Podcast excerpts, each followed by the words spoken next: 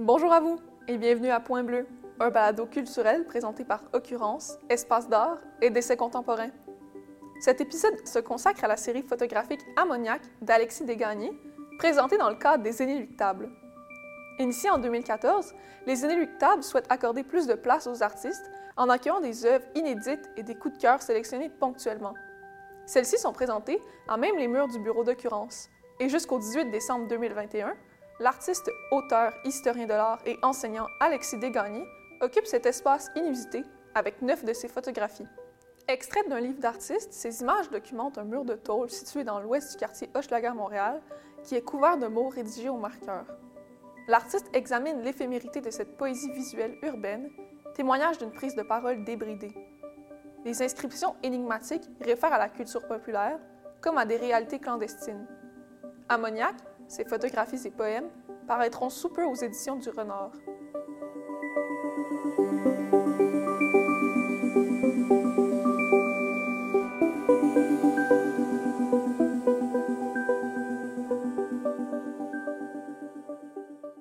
Alexis, bonjour. Bonjour. Donc, initialement présentées sous forme de livre, les photographies sont ici disposées au mur. De quelle manière l'exposition hors du livre transforme-t-elle les images? Êtes-vous étonné de ce que révèle ce déplacement? Euh, oui, euh, étonnement, c'est le bon mot. Euh, évidemment, les images, quand je les ai produites, je n'avais pas en tête une finalité précise, mais c'est certain que dans ma démarche, j'ai tendance à, à, visualiser les œuvres sous la forme de livres et non sous la forme d'exposition. Euh, dans mon, euh, mon, parcours artistique. Euh, j'avais pas fait d'exposition depuis 2013, pas imprimé d'images, parce que depuis 2013, toutes mes réflexions sont allées vers la forme du livre. Donc là, d'avoir cette proposition-là, inopinée de, présenter un extrait d'ammoniac sur les murs de la galerie, c'est sûr que ça m'a replongé dans, des réflexions qui m'ont beaucoup intéressé. Euh, au départ, je me suis demandé que présenter. Mon premier réflexe, ça a été de vouloir rendre compréhensible tout le propos du livre dans un espace assez réduit. Mm-hmm. Et puis là, ben, euh, je voyais que de un, c'était pas possible conceptuellement, puis c'était pas possible non plus en raison du temps que j'avais pour produire euh, les images qui allaient être exposées. Il fallait que j'assume qu'il n'y avait pas d'encadrement, que ce soit des tirages directement au mur.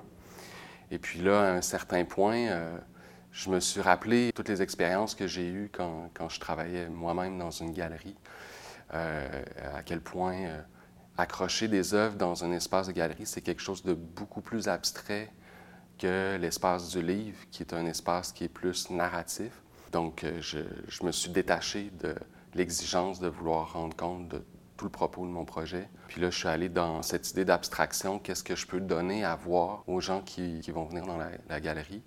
Et c'est là que m'est apparu que je devais exposer le cœur un peu du projet, qui était juste de donner à voir ce qui avait été pour moi peut-être l'élément visuel le plus marquant, c'est-à-dire le fameux mur de tôle, et d'assumer une proposition qui serait plus abstraite, qui serait plus graphique. Mais pour revenir à la question de l'étonnement, finalement, euh, quand euh, la semaine dernière, euh, j'étais en galerie, puis je regardais les gens regarder les œuvres, je me posais vraiment la question à savoir est-ce que ça dénaturait pas un peu euh, le projet lui-même, de voir les gens euh, regarder les œuvres très rapidement, alors que pour moi, c'est des, images qui sont extrêmement chargées, extrêmement euh, concrètes, et de voir que finalement, le fait de les présenter sur un mur, ça, ça les ramenait dans un espace vraiment plastique. Ça m'a vraiment beaucoup questionné.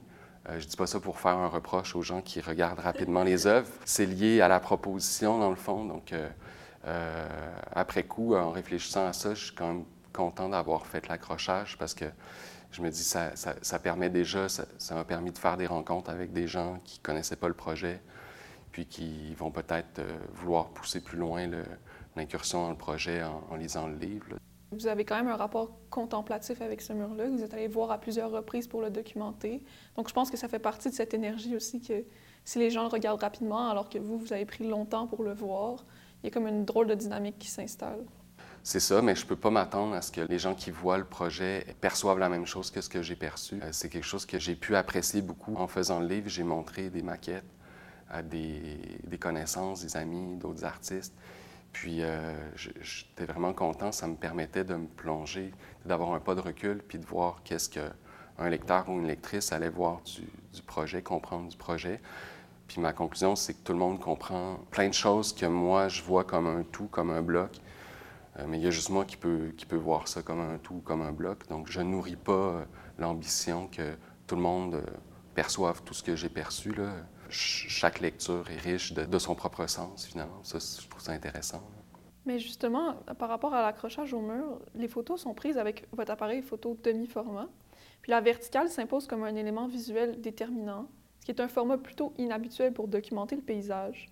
Toutefois, les images se regroupent en dictique, donc ça fait vraiment une impression à l'horizontale au final. Donc il y a deux images sur une grande feuille. Qu'est-ce qu'évoquent ces assemblages et leur disposition en grille? Est-ce que c'est encore une manière de réintégrer le livre dans l'accrochage au mur?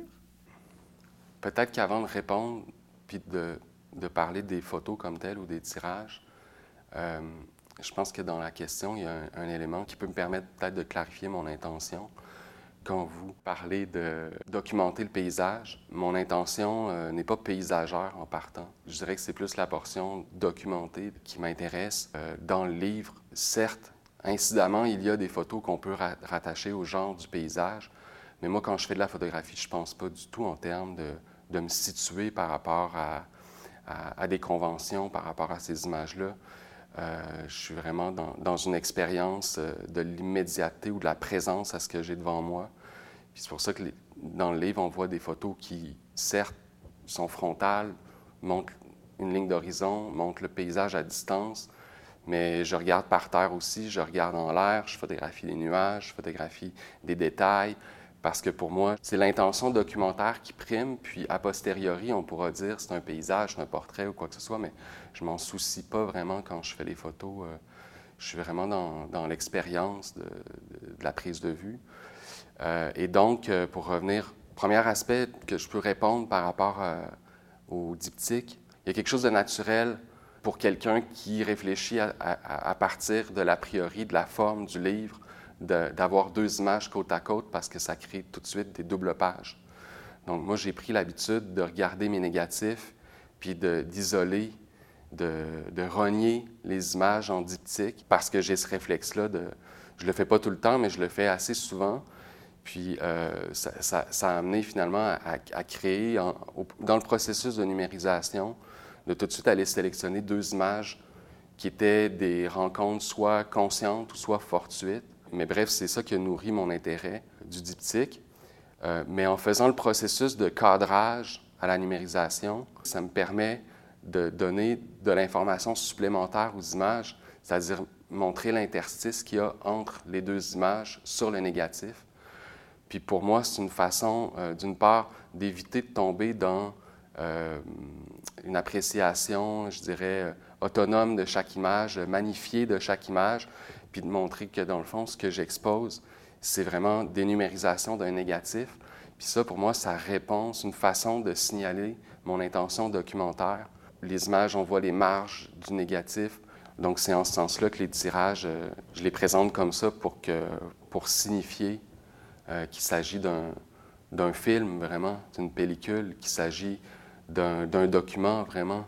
C'est pas une photographie qui s'offre euh, d'abord euh, sous un, euh, sous, un angle, sous un angle esthétique, si je puis dire, à moins qu'on assume que l'esthétique, c'est une esthétique qui est documentaire. Donc, euh, c'est un peu ma, position, c'est-à-dire que, ces, ces artifices-là, de montrer l'interstice, de montrer les marges, ça me permet de signifier que je me situe dans cette esthétique-là. Donc, euh, non, pas l'idée d'une objectivité photographique, mais l'idée d'une manipulation des conventions documentaires à des fins esthétiques. Comme enseignant et historien de l'art, vous entretenez quotidiennement la mémoire d'artistes, d'événements et de savoirs. En ce sens, votre travail est d'éviter la mort que peut représenter l'oubli. Diriez-vous que la documentation du mur s'inscrit dans ces réflexes personnels? Éviter la mort, je trouve ça, euh, je trouve ça assez fort comme expression. Je la renverserais en disant euh, euh qu'il s'agit pour moi de rendre vivant la dimension toujours déjà historique du présent. Donc, la question de la mémoire, la question de l'oubli, c'est quelque chose qui vient forcément a posteriori quand on travaille avec des images qui ont une, portée ou une valeur, si je peux dire, documentaire. Mais, moi, au moment de faire les images, je suis dans une expérience de, de, présence, mais mon regard est teinté de cet intérêt que j'ai pour l'histoire qui me définit à travers euh, toutes mes activités professionnelles, mais qui me définit, je dirais, d'une façon plus profonde euh, à travers euh, ma personne, ma sensibilité. Donc oui, il y a quelque chose de l'héritage de ma formation, de, mes préoccupations pour l'histoire de l'art, pour l'histoire de la photo, mais ultimement, quand je suis là à faire de la prise de vue, euh, je ne pense pas nécessairement à l'histoire de l'art. Euh, bien honnêtement, quand j'ai fait ces images-là, la plupart du temps, ce qui m'intéressait, c'était d'aller voir des fleurs sauvages ou des choses comme ça. Donc, c'est très loin de mes préoccupations, je pourrais dire, historiques ou historiennes. Oui, c'est comme le chemin inverse, en fait. Ce n'est pas la formation qui amène aux intérêts, mais c'est plutôt les intérêts qui mènent à la formation. Donc, je sais que vous avez une grande curiosité pour des photographes tels que Michael Snow qui font un peu ça aussi, c'est de jouer avec le médium photographique pour pas nécessairement s'intéresser aux conventions, mais aller travailler autour de ça. Il y a une photo justement dans le livre qui m'a rappelé une série de Michael Snow, celle où c'est votre visage en fait qu'on voit, euh, qui rappelle une série qu'il a fait à la Biennale de Venise où il se prend comme un touriste. Donc, je trouvais ça intéressant, le clin d'œil, parce que vous avez travaillé avec lui et sur lui. Même si c'est pas volontaire, ça s'insère dans votre travail aussi. Bien, cette photo-là, cet autoportrait-là, qui est le seul dans le livre, la seule image qui montre quelqu'un d'humain, c'est la seule présence humaine. C'est l'image qui suit les images qui sont accrochées dans, dans la galerie ici. Je l'ai enlevé justement parce que je trouvais que ça complexifiait la lecture de ce qui était accroché. Mais quand j'ai fait cette photo-là, c'est que, bon, les images accrochées, c'est des images que j'ai faites euh, en rafale, puis euh, dans, dans, un état d'esprit qui était euh, proche de la paranoïa ou de l'anxiété. En tout cas, j'étais chargé d'une énergie très négative. Puis j'ai juste voulu voir quel visage j'avais. Fait que c'est, encore là, c'est une image qui est liée à, l'expérience de la prise de vue. Ce n'était pas quelque chose de conscient. Donc, donc oui, par rapport à Michael Snow, euh, certainement, mais euh, j'ai envie de pointer une référence qui est peut-être euh, encore plus importante pour moi. ça n'a rien à voir avec le jugement que j'ai pour le, le, travail incroyable de Michael Snow, mais je ne peux pas empêcher de signifier que je me réclame vraiment du cinéma de Gilles Groux. Mm-hmm. Puis, dans ses films, Gilles Groux il y a une préoccupation pour euh, utiliser le, réel et en même temps questionner le médium, le langage du cinéma à travers ses films aussi. Donc, euh, donc c'est sûr que moi, c'est quelque chose qui me rejoint dans, ma pratique de la photographie aussi. Votre pratique de l'écriture cite souvent d'autres auteurs et poètes québécois, un peu comme vous venez de faire à l'instant, tandis que votre approche du dessin récolte un ensemble de référents dans une esthétique qui frôle l'affichage sauvage. Vous parlez d'éprouver l'effacement du mur comme une épreuve existentielle. Est-ce que cela provient d'un sentiment de proximité avec celui-ci? Ben oui, d'une certaine façon, parce que le mur, euh, il appartient au même espace dans mon esprit, au même espace culturel que la poésie ou le cinéma québécois, c'est-à-dire euh, le territoire qu'on habite, sur lequel on vit, dans lequel on inscrit notre action le territoire au sein duquel on, est des, acteurs, des actrices euh, historiques d'une certaine façon. Donc pour moi, c'est important de, situer mon travail par rapport à cette culture-là. Pour ce qui est d'Ammoniac, euh, le livre commence avec une citation de José Yvon. Euh, c'est sûr que de parler d'Auchlaga Maisonneuve ou du Centre-Sud sans avoir fréquenté un peu José Yvon, en tout cas pour moi, ça a été une lecture marquante, d'autant, le, sujet d'ammoniac, qui parle de, de, la narcoprostitution, finalement, qui est un des, un des axes qu'on peut déceler pour peu qu'on décrypte les informations du mur, euh, puis qu'on connaisse peut-être aussi euh, les environs de, la rue Moreau dans le quartier. Donc, euh, moi, c'est important pour moi de, de faire référence à, à, cette, je vais dire entre guillemets, tradition culturelle. en même temps, José la poésie de José Yvon, c'est une poésie qui est qui est très proche de l'oralité aussi. Les mots qui sont écrits sur le mur, c'est une écriture qui est proche de, l'oralité aussi. Donc, je voyais très bien une connexion euh, entre les, références qu'on peut voir euh, en lisant les inscriptions sur le mur, puis euh, des, éléments qu'on peut retrouver dans, la poésie de, de José Yvon. en ce qui concerne la pratique du dessin, pour l'instant, est encore plus périphérique de mon travail artistique parce que c'est une pratique qui est venue à travers plus mon activité de pédagogue. Mais honnêtement, j'avais jamais moi-même fait le lien avec l'affichage sauvage, puis la proximité avec le, mur lui-même. C'est pour ça que je parle d'une épreuve existentielle. C'est pas tant son, effacement que j'ai vécu comme une épreuve, c'est toutes les réflexions que le fait de fréquenter ce territoire-là ont suscité euh, chez moi dans mon parcours. Euh, dans le fond, euh, je marchais dans des territoires. Ben, ce que je percevais, c'était des traces de l'activité de la prostitution, ce qui n'était pas nécessairement évident au départ pour moi, parce que, comme je l'ai dit plus tôt, moi, j'allais photographier des fleurs, des plantes, tout ça. C'est ça la signification du territoire qui s'est imposée à moi, c'est-à-dire tout le commerce illicite de la, sexualité, la, question de la dépendance à la drogue. Puis c'est venu euh, jouer dans, mes réflexions sur euh, mon propre rapport à la sexualité, euh, le fait qu'à l'époque, j'avais quand même aussi une, certaine dépendance au cannabis. Puis sans vouloir me comparer, bien sûr, au, destin des, personnes qui fréquentent ce, territoire-là, ben c'est sûr que c'est venu à, me faire réfléchir sur ma propre existence. Puis les images du mur, je les ai faites en 2014-2015. Puis euh, euh, va sortir en 2021. Ça m'a pris tout ce temps-là faire ce projet-là parce que je n'étais pas capable d'avoir une distance euh, assez grande par rapport à ce que j'avais photographié parce que ça venait tout le temps raviver en moi des réflexions assez difficiles, assez violentes. La réflexion sur la violence du territoire, la violence des, des, destinées euh, qui fréquentaient euh, ces territoires-là, à une, échelle peut-être moins... Euh, j'oserais pas parler de violence dans le cadre de, mon existence, parce que j'ai une existence assez pacifique et pacifiée, mais, mais quand même, tu sais, c'est venu me faire réfléchir sur beaucoup d'aspects de, de, mon existence. dans le fond, peut-être la meilleure façon d'en parler, c'est de, parler de ces réflexions-là, c'est peut-être de mentionner le premier poème de la série où j'écris en, m'inspirant de ce que j'ai lu dans le mur, de ce que j'ai perçu dans le territoire, des, rapprochements que j'ai pu faire entre les existences que j'ai côtoyées indirectement euh, sur ce territoire-là, puis mes propres réflexions personnelles.